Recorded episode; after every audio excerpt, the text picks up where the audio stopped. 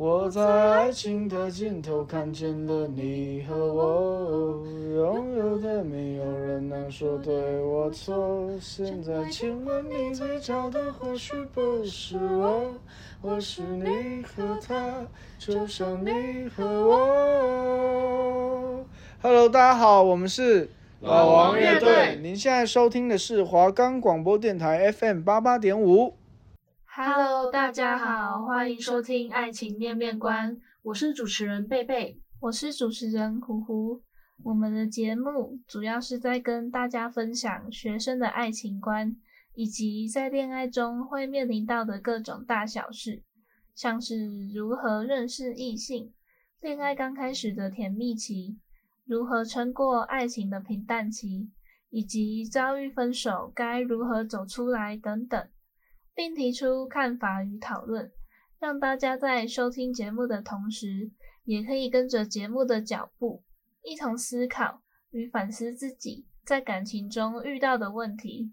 我们的节目可以在 First Story、Spotify、Apple Podcast、Google Podcast、Pocket Cast、Sound On Player，还有 KKBox 等平台上收听，搜寻华冈电台就可以听到我们的节目喽。在上次的节目中，我们聊到了恋爱在刚开始会遇到的事情与心境，以及对远近距离的看法，还有各种爱情观的大问答。那这次我们就来聊聊，当爱情面临危机时该如何面对，双方的家庭背景会不会影响到两个人的恋爱，以及分手与复合的问题吧。呼呼，我问你哦，你在什么样的情况下会想要跟对方提分手啊？嗯，如果我很确定不爱对方，觉得我们没办法再继续走下去，就会提分手了。毕竟要跟自己不爱的人生活下去，是真的很累。还有就是，如果他出轨，跟别的女生搞暧昧之类的，我也会气到提分手。再来就是很会情绪勒索的人，我也会没办法跟他在一起，这样会让我的身心灵都受到太大的压抑，甚至还会造成很大的心理负担。最后还有交往中的大忌，就是动手打人的伴侣，这种人真的很可怕，也很容易变成恐怖情人。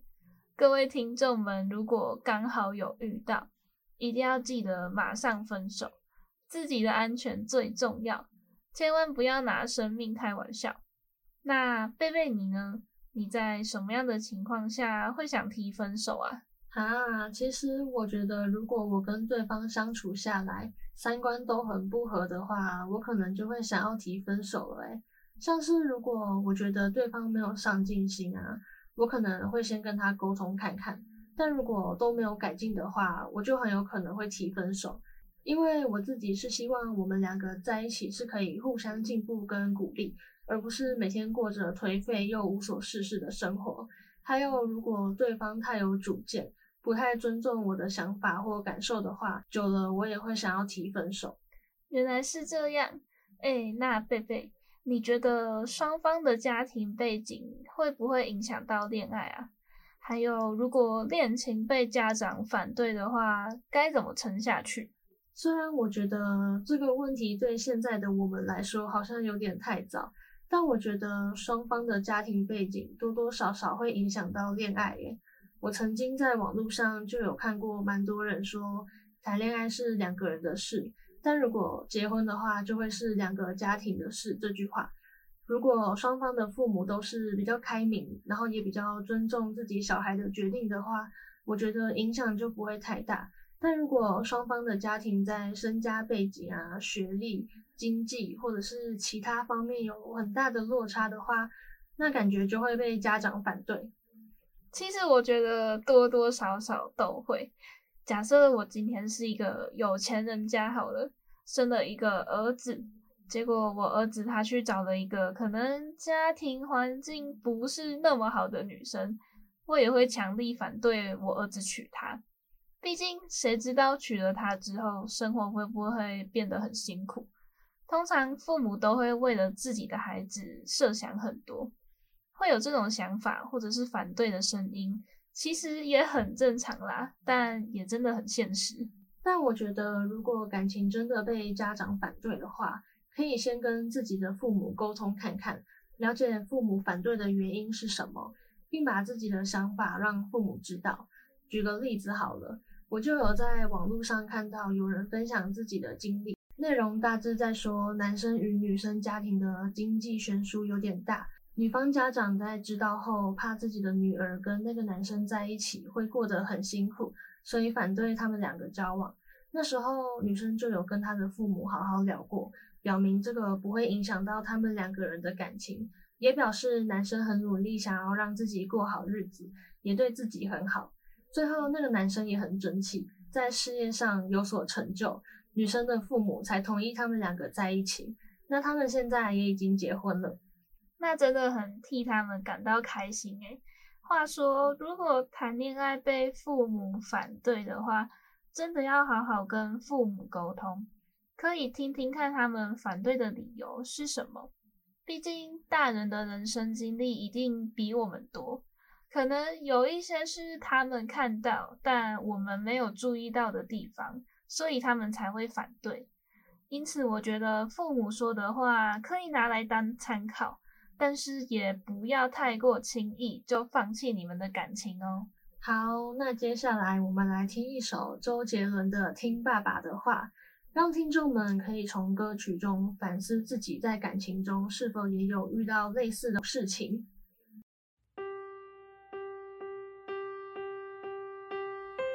你听爸爸的话，说我不是个好东西，送给你的花不配放在你家花瓶。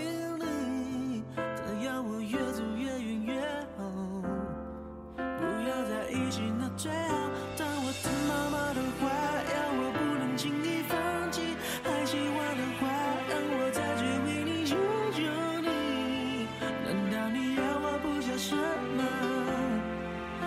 借口，你应该懂吧？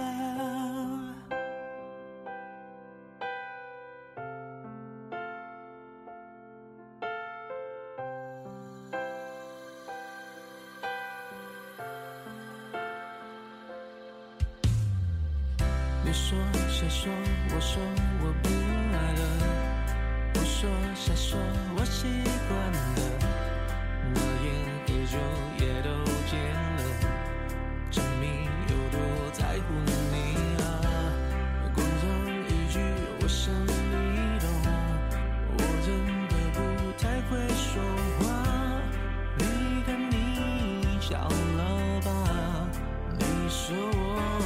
我算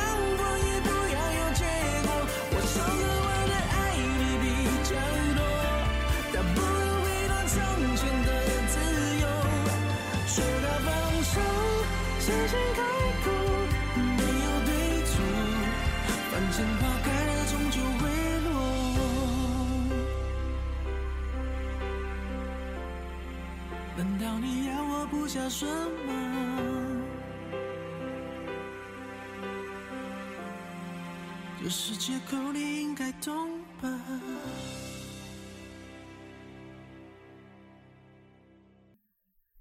那在听完歌曲后，不知道有没有引起一些听众们的共鸣？接下来我们就要延续刚刚的话题喽。贝贝，我们现在来一个情境题好了。如果你在交往后发现对方是个恐怖情人，然后你想要跟他提分手，你会怎么做啊？你这个问题我有点不知道该要怎么回答哎，但我觉得我应该会慢慢疏远他，不会很表明的直接跟他提分手，因为感觉如果刺激到他，我就会让自己陷入一个危险的处境中，然后我会跟身边的家人朋友说这件事。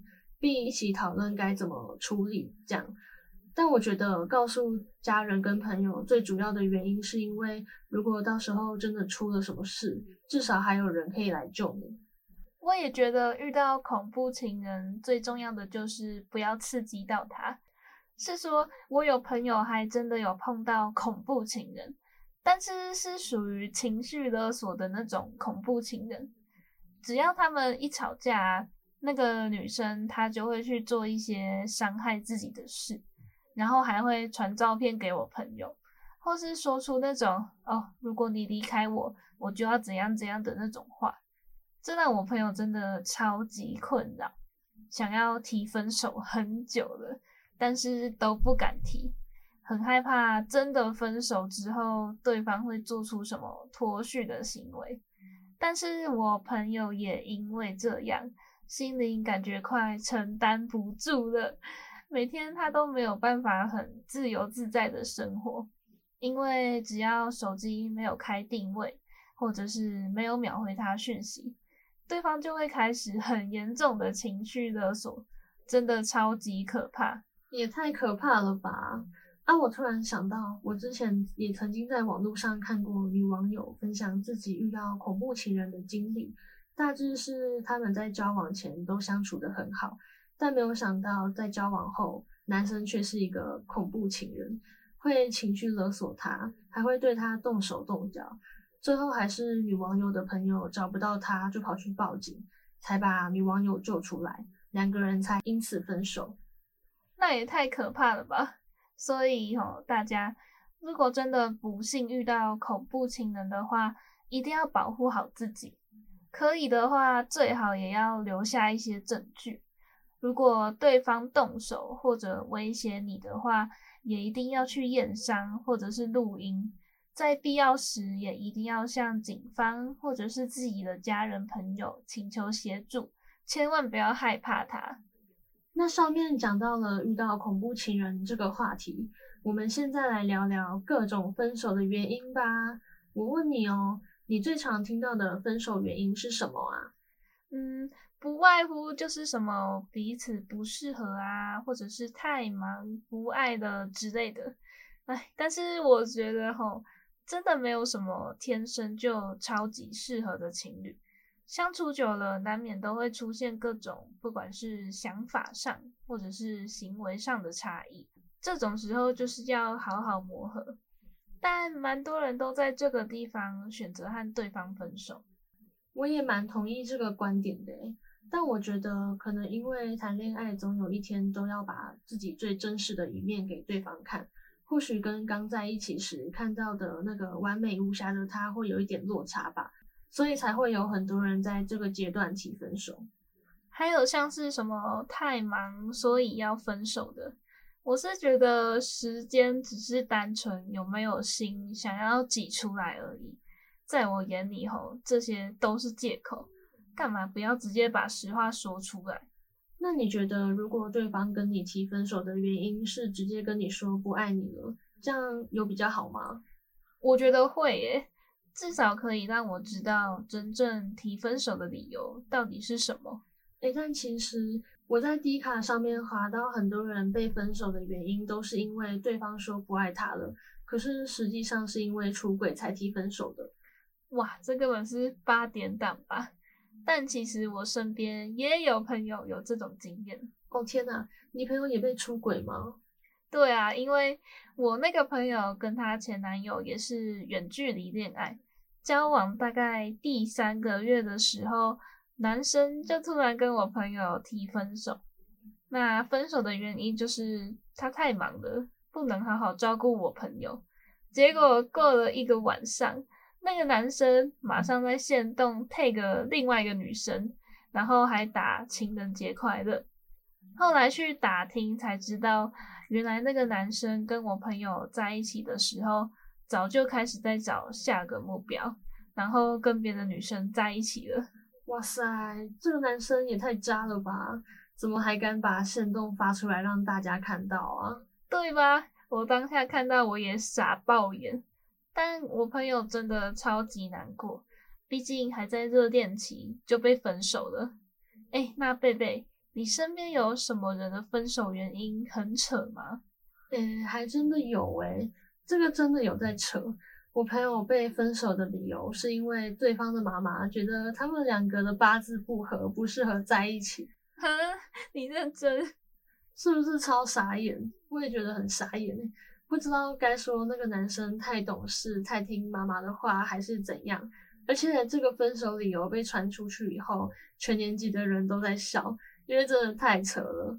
虽然八字算命这种东西还是可以去算啦，但感觉还是不要全部相信，不然感觉真的会失去自我。如果我被这样分手，我是觉得我会笑出来，我应该不会难过。交往本来就是彼此相爱就可以了啊，干嘛一直管那些东西啊？你朋友后来有怎样吗？我朋友感觉没有很难过诶，因为他们其实只交往了十五天，男生就提分手了，只能说他妈妈真的很为他的小孩着想吧。哼，才十五天而已，这是什么时候发生的事啊？高二的时候，都高二了还会发生这种事？这男的应该是。不简单呢，真的是辛苦你朋友。可是幸好我朋友现在交到了一个还不错的男朋友，不会再遇到这种奇奇怪怪的人啊。对了，我突然想到之前有一个很红的影片，有两个国小学生，他们在节目上谈到在学校谈恋爱后来分手的事，主持人就问他们说为什么会分手。结果他们就说，因为他的教室在楼上，我的教室在楼下，我们隔太远了，所以就分手了。哎、欸，对，我有印象这个影片，我那个时候看到真的大笑。小朋友的爱情真的很单纯，很可爱，哎，真的。如果大人的爱情也可以这么单纯可爱就好了。没事啦，我相信你总有一天一定会找到你心中的白马王子。那聊完分手原因，我们来聊聊分手后会不会复合吧。呼呼，我问你哦，你分手后还有可能会跟前任复合吗？我会耶，如果我还很爱对方，然后对方又主动跟我提复合的话，其实我会答应诶。而且我真的超级无敌容易心软，所以他只要很诚恳的跟我说，哦，我会改，我会改。我就真的会原谅他，那你呢，贝贝？我觉得在大部分的情况下，我分手后应该就不太可能会再跟前任复合了，因为我不是那种会把分手挂在嘴边的人，所以如果我提分手，一定都是忍耐了很久，或是已经跟对方沟通过很多遍，但都没有得到改善，我才会提分手。那看来你在感情中都还算蛮果断的诶。像我曾经就有看过，蛮多人在感情中都很卑微，尤其分手后还会一直挽留对方。但其实不管男生女生，这样都是一个不太好的行为哦。因为当你很卑微的在维持这段关系，你们之间就已经造成了很严重的不平等。所以，我觉得分手后一定要忍住找对方的冲动，即使自己在多难过、多舍不得，也都一样。对，真的，我觉得分手真的要分得果断、干净一点，不要藕断丝连，而且一定要确定自己已经放下对方，再去谈下一场恋爱。千万不可以为了让自己脱离分手的难过，就跑去谈下一段感情，这样不止不尊重自己的下一任，你还可能会因此伤害到别人，还有伤害到自己哦。那现在我们又要来听一首歌喽，这首歌跟我们这次的主题很有关联，也很耳熟能详。那我们废话不多说，马上就来听梁静茹的《分手快乐》吧。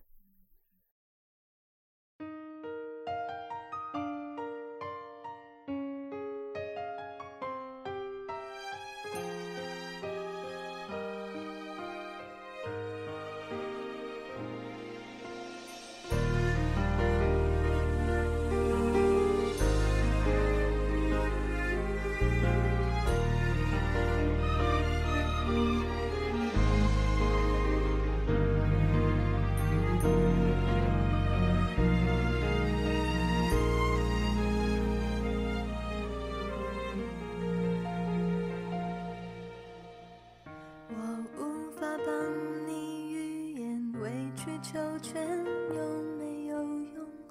可是我多么不舍朋友爱得那么苦痛。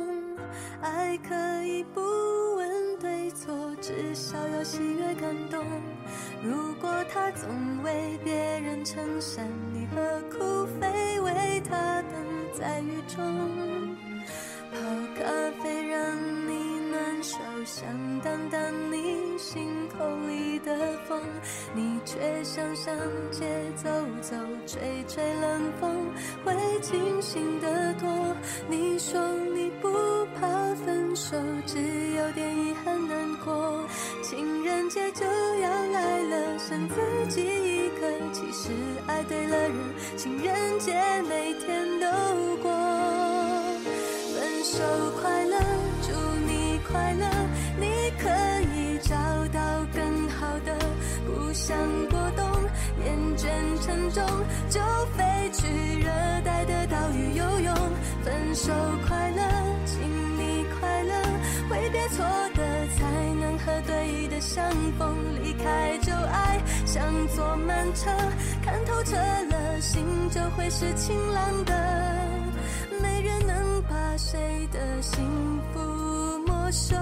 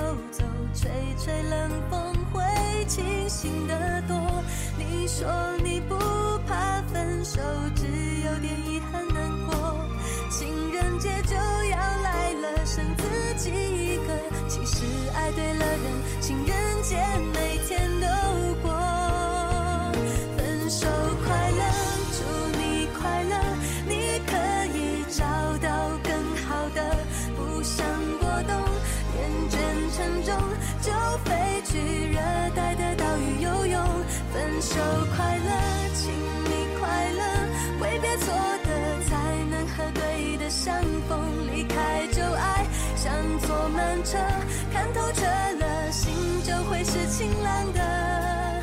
没人能把谁的心。